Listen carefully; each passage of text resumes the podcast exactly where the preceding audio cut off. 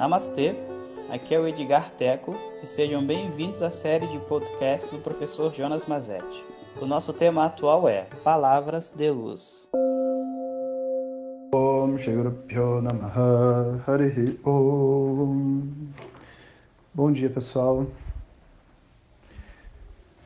Então, hoje eu queria falar com vocês e usar esse áudio para responder, na verdade, o desafio que a gente colocou lá no Instagram.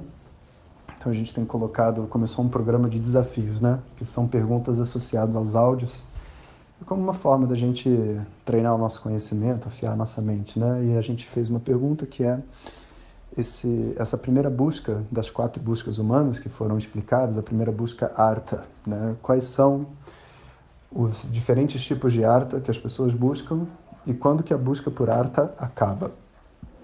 Então, para esclarecer, é, busca de arta é a busca por segurança. E, naturalmente, a segurança física é a mais básica, né? Um teto. Você está protegido, né? Mas existem outros tipos de segurança. Existe segurança emocional, né? Às vezes você quer pessoas à sua volta para que você sinta que você não vai surtar, né? Que você vai ficar bem. Existe segurança... podemos até dizer assim, afetiva, né? Porque eu sinto que eu preciso de afeto e eu quero ter como receber esse afeto de alguém. Existe segurança financeira, né? Muitas vezes, muitos relacionamentos podem ocorrer só porque a pessoa quer segurança financeira, não é porque ela gosta da outra pessoa no sentido explícito da palavra, mas ela gosta através da sua busca por segurança, que não tem nada de mais. Super ok.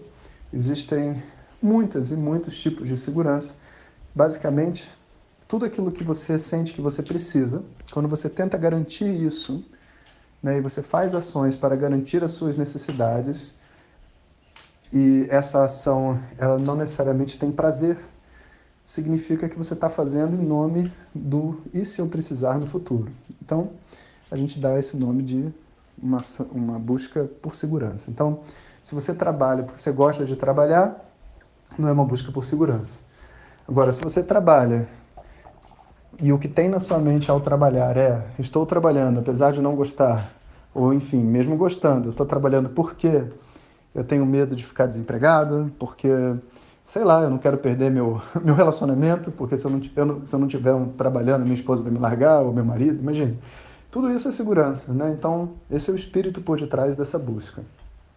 Quando que essa busca acaba?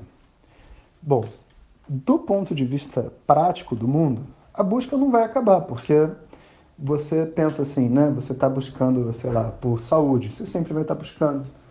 Você vai estar tá buscando por dinheiro, você sempre vai estar tá buscando, porque afinal de contas, você vai precisar de dinheiro para se mover dentro do mundo, né? Entretanto, apesar dela na prática existir, ela pode acabar sim dentro da sua mente. Ou seja, é possível para uma pessoa que ela adquira um tanto de alguma coisa na vida dela e ela dizer assim, olha, esse tanto que eu tenho me basta. Mas não é me basta porque eu me sinto seguro. É me basta porque eu sei que eu não vou ficar mais feliz tendo mais disso.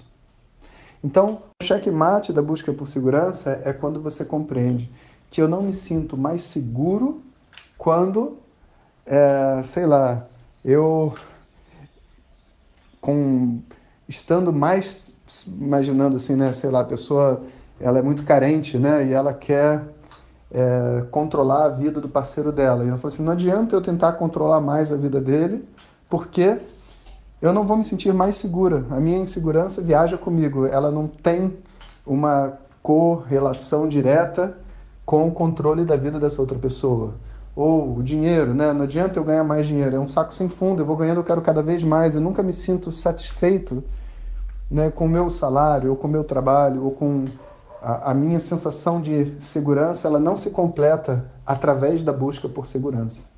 Então, é como se você visse que é uma ilusão, né?